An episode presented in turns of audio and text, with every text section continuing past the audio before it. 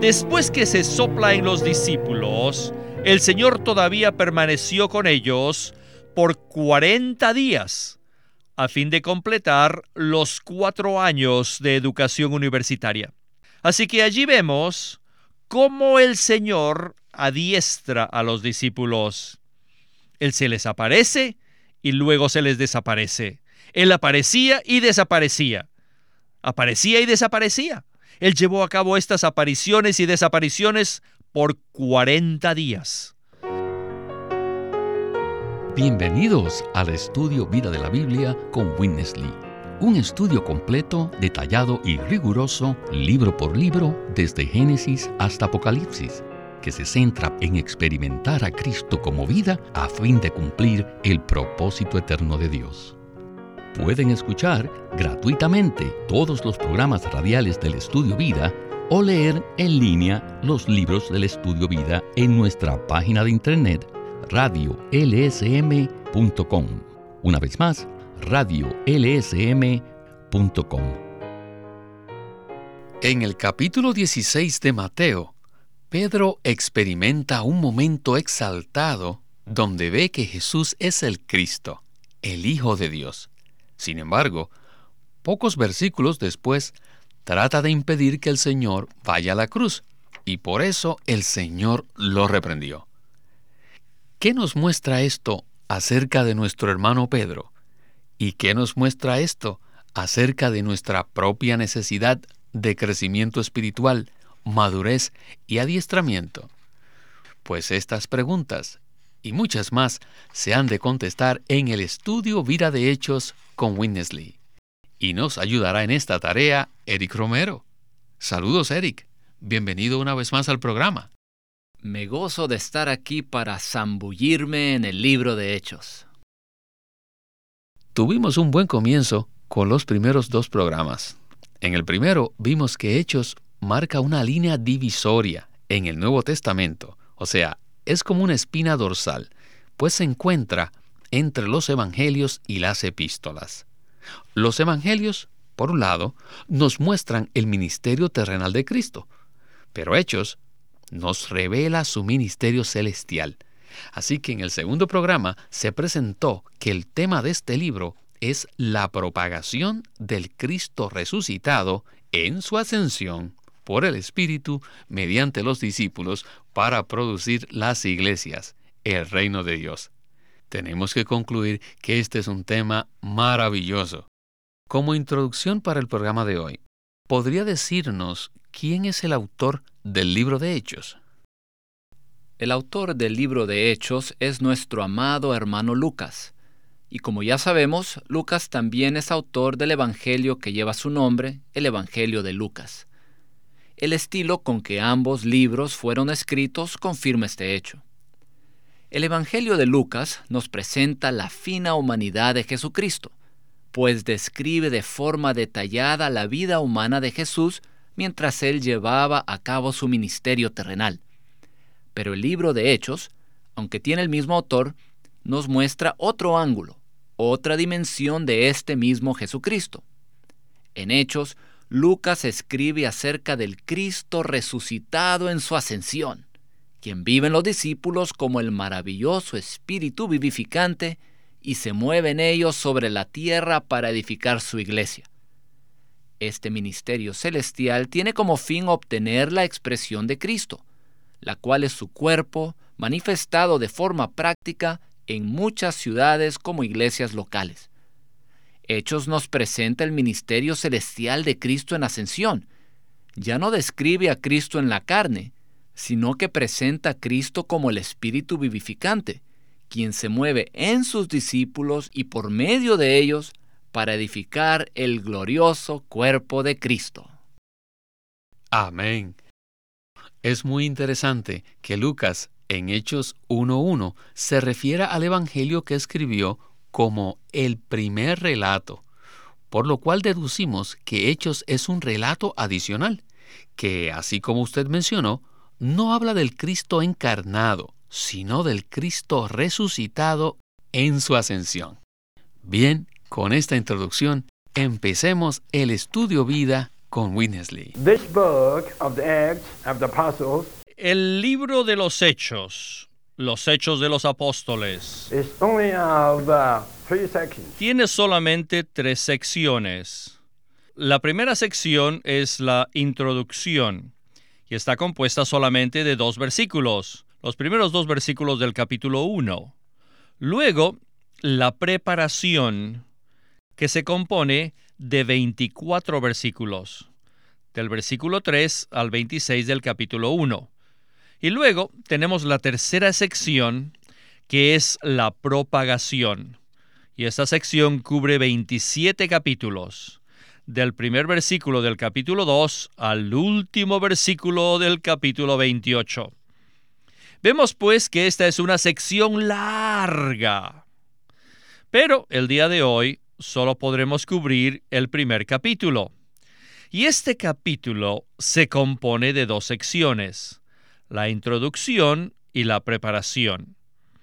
La introducción nos introduce este libro y la preparación se realiza por dos lados, por el lado del Señor mismo y por el lado de los discípulos. Primeramente, tenemos que ver que antes de ascender, el Señor Jesús en su resurrección primero preparó a sus discípulos para luego, como el Cristo ascendido, llevar a cabo su propagación. Así que el Señor Jesús estuvo con sus discípulos entrenándolos como una clase de catedrático universitario. Y lo hizo por casi tres años y medio. Sabemos que un estudio universitario dura por lo general cuatro años. Sin embargo, vemos que el Señor pasó solamente tres años y medio preparando a los discípulos, así que falta todavía medio año más. Bueno, luego veremos que este medio año es muy significativo. Continuemos. Después de seis mil años de experiencia, la humanidad ha aprendido que para educar a un joven se requiere cuatro años de universidad pero que antes de entrar en una universidad se requiere primero pasar por el nivel preescolar, después la escuela primaria, después la secundaria y la preparatoria, lo que suma un total de más o menos 12 años. Estos 12 años son una preparación, una calificación para luego poder entrar en la universidad. Por favor, dígame, en la Biblia, ¿dónde se encuentra el nivel escolar? ¿Dónde está la primaria, la secundaria y la preparatoria? Todas ellas se encuentran en el Antiguo Testamento. Así que ahora en los cuatro evangelios vemos que el Señor dio a los judíos calificados tres años y medio de educación universitaria. Entonces tal vez usted me preguntaría, hermano Lee, ¿y dónde vemos el posgrado? el posgrado se da en las 14 epístolas. No sé si se habían dado cuenta que Pedro y Juan y el resto de los discípulos fueron estudiantes universitarios. Ciertamente el llamado del Señor les promovió. Así que el Señor como catedrático y como director de esta universidad divina estuvo con sus estudiantes universitarios por tres años y medio, dejando medio año para ser completado en su resurrección. Cuando el Señor estuvo en su carne, solo podía impartir tres años y medio de educación, porque ese medio año final debía impartirse en resurrección. Considere la situación. El Señor Jesús pasó tres años y medio lleno de una paciencia divina. Pedro siguió al Señor durante los tres años y medio de universidad y el Señor lleno de simpatía y lleno de paciencia, hizo con Pedro todo lo que pudo. Eso fue muy bueno. Pero leamos Mateo 16, cuando Pedro exclamó, Tú eres el Cristo, el Hijo del Dios viviente. Y el Señor le dijo, Oh, Pedro, esto no te lo reveló carne ni sangre, sino mi Padre. Y luego el Señor añadió, Te digo que es necesario que yo muera y Pedro empezó a reprenderle al Señor, y diciéndole, no, no, no, no, no, no, Señor, que no te pase eso. y el Señor le dijo, Quítate delante de mí, Satanás. Sin embargo, no vemos que Pedro fuera expulsado de la universidad del Señor. No. No sabe usted cuánto agradezco que Pedro no haya sido expulsado de la universidad del Señor Jesús. ¿Sabe? Con el correr del tiempo, valoro más y más todo lo que he aprendido de las experiencias de Pedro. Según el relato de Mateo 16 que acabamos de escuchar, podemos ver que Pedro, al igual que nosotros, necesitaba adiestramiento. Cristo educó y preparó a los discípulos mientras estuvo con ellos durante los tres años y medio de su ministerio terrenal. Por lo tanto, ¿podría usted comentar acerca de esta educación universitaria? El Señor Jesús pasó tres años y medio con los discípulos a fin de darles una educación espiritual a nivel universitario. El Señor Jesús fue muy paciente con ellos, especialmente con Pedro, quien fue un caso sobresaliente. Fue un caso especial. Todos nos podemos identificar con Pedro, pues somos iguales a él. Mateo 16 es un buen ejemplo, ya que describe cómo Pedro recibió revelación del Padre y proclamó que Jesús era el Cristo, el Hijo del Dios viviente. Sin embargo, pocos versículos después, Pedro trata de detener al Señor para impedirle que no fuera a la cruz y llevar a cabo su propósito.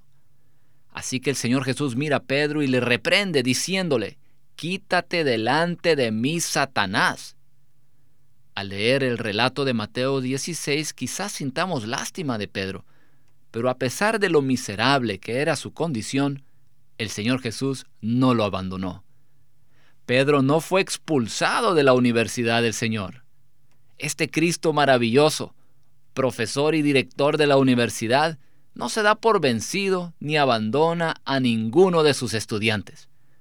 Pedro no fue expulsado de la universidad, sino que el Señor fue muy paciente con él y lo guardó. Finalmente, después de la resurrección de Cristo, Pedro aprendió a apreciar la música celestial que el Señor Jesús tocaba.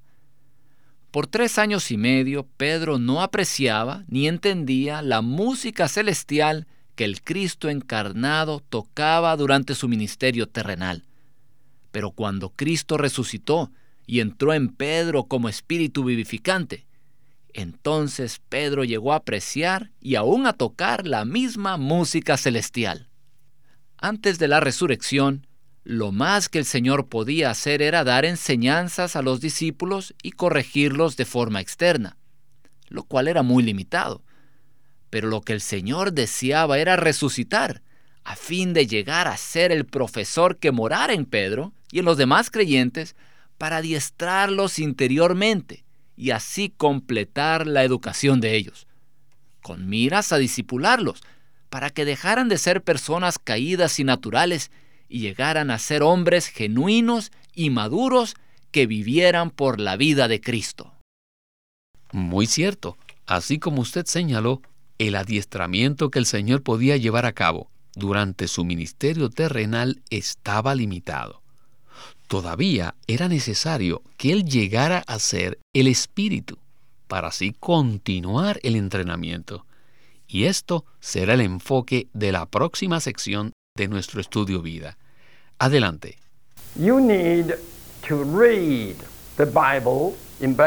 Todos debemos leer la Biblia y conocer la palabra en blanco y negro y estar constituidos de ella.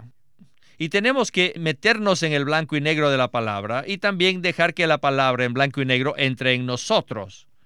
También debemos orar de la siguiente manera. Oren así. Señor, muéstrame lo que quieres decir en todos los 27 libros del Nuevo Testamento. Entonces, al orar así, verán que gradualmente vendrá la luz.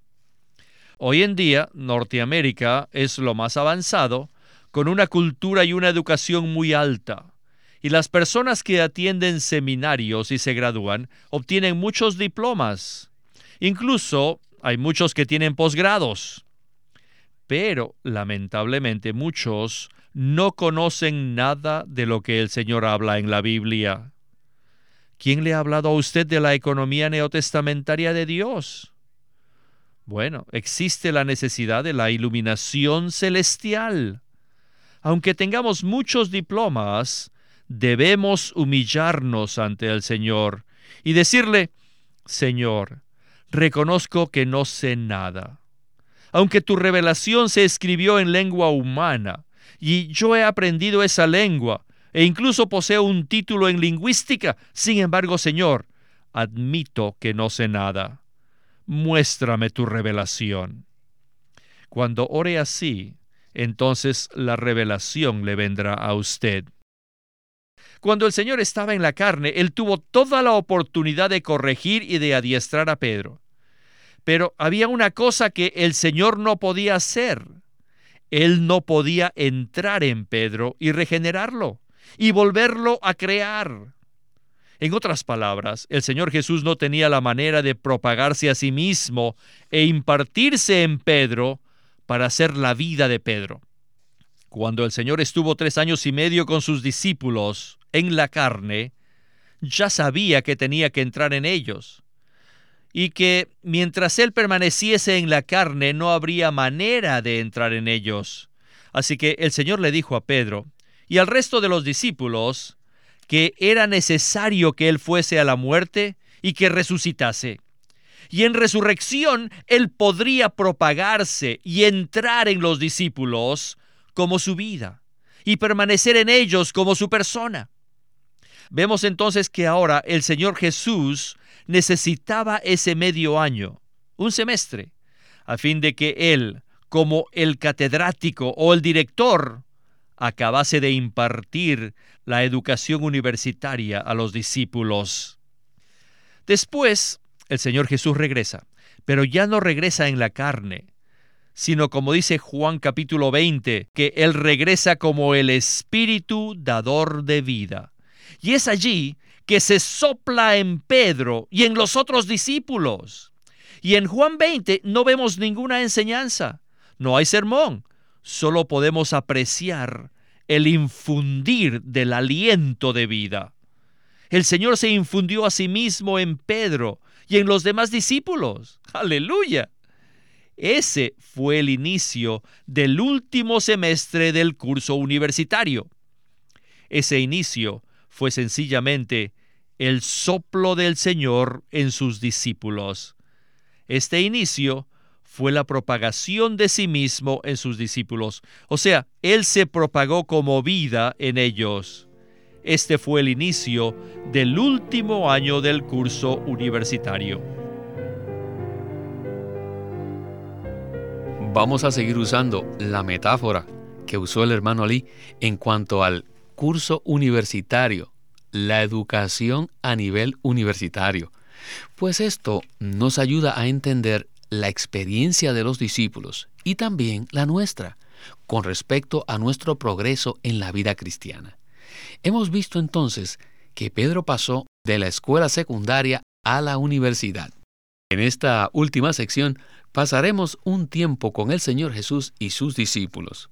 Estaremos con el profesor de la universidad y sus estudiantes para ver de cerca y detalladamente la manera en que el Señor Jesús continuó la educación y adiestramiento de los discípulos. Continuemos con Witness Lee y el estudio vida de los hechos. In John 20, En Juan capítulo 20 you do see this initiation. se relata el inicio del soplo del Señor en sus discípulos. Y ahora en Hechos capítulo 1 vemos la continuación de lo que había sido iniciado. Después que se sopla en los discípulos, el Señor todavía permaneció con ellos por cuarenta días, a fin de completar los cuatro años de educación universitaria. Así que allí vemos cómo el Señor adiestra a los discípulos. Él se les aparece y luego se les desaparece. Él aparecía y desaparecía. Aparecía y desaparecía. Él llevó a cabo estas apariciones y desapariciones por 40 días. Sabemos que 40 es el número que simboliza prueba y adiestramiento. Los hijos de Israel también fueron probados y adiestrados por Dios en el desierto por 40 años. Así que el Señor continuó apareciéndose y desapareciéndose a sus discípulos por 40 días, con el fin de probarlos y de adiestrarlos. Esencialmente, el Señor siempre permaneció con los discípulos, pero lo que sucedía era que ellos no estaban acostumbrados a su presencia invisible. Los discípulos se habían acostumbrado a la presencia visible del Señor, a la presencia visible de Cristo. Por tres años y medio, el Señor estuvo con ellos de manera visible en la carne, y ellos le vieron, le palparon, comieron con él, y aún uno de ellos se reclinó en su pecho. Esto fue muy fácil para los discípulos. Sin embargo, después de estos tres años y medio, la presencia visible del Señor se les desapareció, se convirtió en una presencia invisible. Luego entonces, tenemos que el Señor regresó a soplarse en los discípulos como aliento de vida, y a partir de ese punto su presencia se convierte en una presencia invisible. Esta ahora no es una presencia física, sino una presencia espiritual. Esta presencia espiritual del Señor es ciertamente invisible. Sin embargo, es más preciosa, es más vital y es más real. ¿Cuál presencia es más vital? ¿Su presencia visible o la invisible? Por supuesto que no es la visible, ya que si Él estuviese en Galilea y usted estuviese en Samaria, esa presencia no le serviría a usted para nada tiene que darse cuenta que su presencia es ahora una presencia invisible, la cual es muy prevaleciente y no tiene límite de tiempo o de espacio, sino que está en todas partes. Ahora, la presencia invisible del Señor nos acompaña donde quiera que estemos. Cuando los discípulos estuvieron con el Señor en su forma visible, esta era una presencia externa, que estaba fuera de ellos. Sin embargo, en su presencia invisible, el Señor está ahora dentro de ellos, lo cual es más vital. Pero ellos no estaban acostumbrados a esta presencia tan prevaleciente del Señor. Así que el Señor por 40 días se les apareció y se les desapareció en su aspecto económico, para que ellos pudiesen acostumbrarse a su presencia invisible. Es de esta manera que el Señor entrenó a sus discípulos a conocer y a disfrutar su presencia invisible. La manera en que el Señor Jesús se relacionó con sus discípulos durante esos 40 días fue un entrenamiento para ellos. Debido a que los discípulos no estaban acostumbrados a la presencia invisible del Señor Jesús, Él continuó con ellos en el aspecto económico, apareciéndoseles y desapareciéndoles por 40 días, y de esta manera los adiestró a conocer y disfrutar su presencia invisible. Tengo que concluir que esto es un maravilloso entendimiento de lo que sucedió, ¿verdad? Así es. Me gusta mucho Hechos capítulo 1 versículo 3, que dice, a quienes también, después de haber padecido, se presentó vivo con muchas pruebas indubitables, apareciéndoseles durante cuarenta días y hablándoles de lo tocante del reino de Dios. Este versículo indica que durante esos cuarenta días, el Señor Jesús se les aparecía a los discípulos y desaparecía a fin de adiestrarlos a que disfrutaran su presencia invisible. Cristo había soplado en ellos después de haber resucitado, y ahora moraba en ellos como el Espíritu vivificante. Mientras el Señor Jesús estaba con los discípulos en la carne, su presencia era exterior y visible. Pero después de infundirse en ellos como Espíritu vivificante, su presencia se hizo interior e invisible. Por eso, las manifestaciones o apariciones del Señor después de su resurrección tenían como fin adiestrar a los discípulos a que estuvieran conscientes de su presencia invisible, que la disfrutaran y que se acostumbraran a ella. La presencia invisible del Señor en nosotros es más disponible que su presencia visible. Es más prevaleciente, más preciosa, más rica y más real. Después de impartirse en nosotros como espíritu vivificante, el Señor nunca nos deja esencialmente. No obstante, Él aparece y desaparece en el aspecto económico, con el fin de adiestrarnos a disfrutar continuamente su presencia invisible. El Señor Jesús nos entrena, nos adiestra, para que no dependamos de su presencia visible, sino que vivamos por fe. Como dice 2 de Corintios 5:7, por fe andamos, no por vista. La presencia invisible del Señor es más disponible, más prevaleciente, más preciosa, más rica y más real que su presencia visible. Por eso Cristo nos adiestra para que lo experimentemos como el Espíritu vivificante, y así disfrutemos y vivamos cada día por su presencia invisible. Amén. No puedo más que decir amén a esta palabra. Muchas gracias por su participación en este programa y esperamos su visita de nuevo muy pronto. Gracias por la invitación.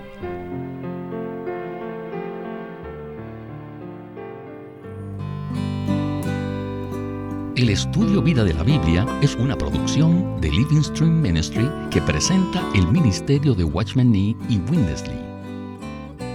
Queremos animarlos a que visiten nuestra página de internet libroslsm.com.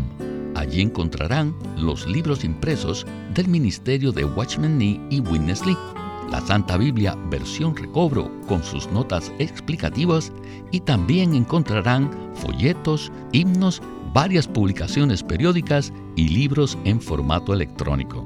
Por favor, visite nuestra página de internet libroslsm.com. Una vez más, libroslsm.com. O llámenos a nuestro teléfono gratuito 1-800-810-1149. 1-800-810-1149. Además, si desean, pueden comunicarse con nosotros enviándonos un correo electrónico a estudiovida.lsm.org. Una vez más, estudiovida.lsm.org.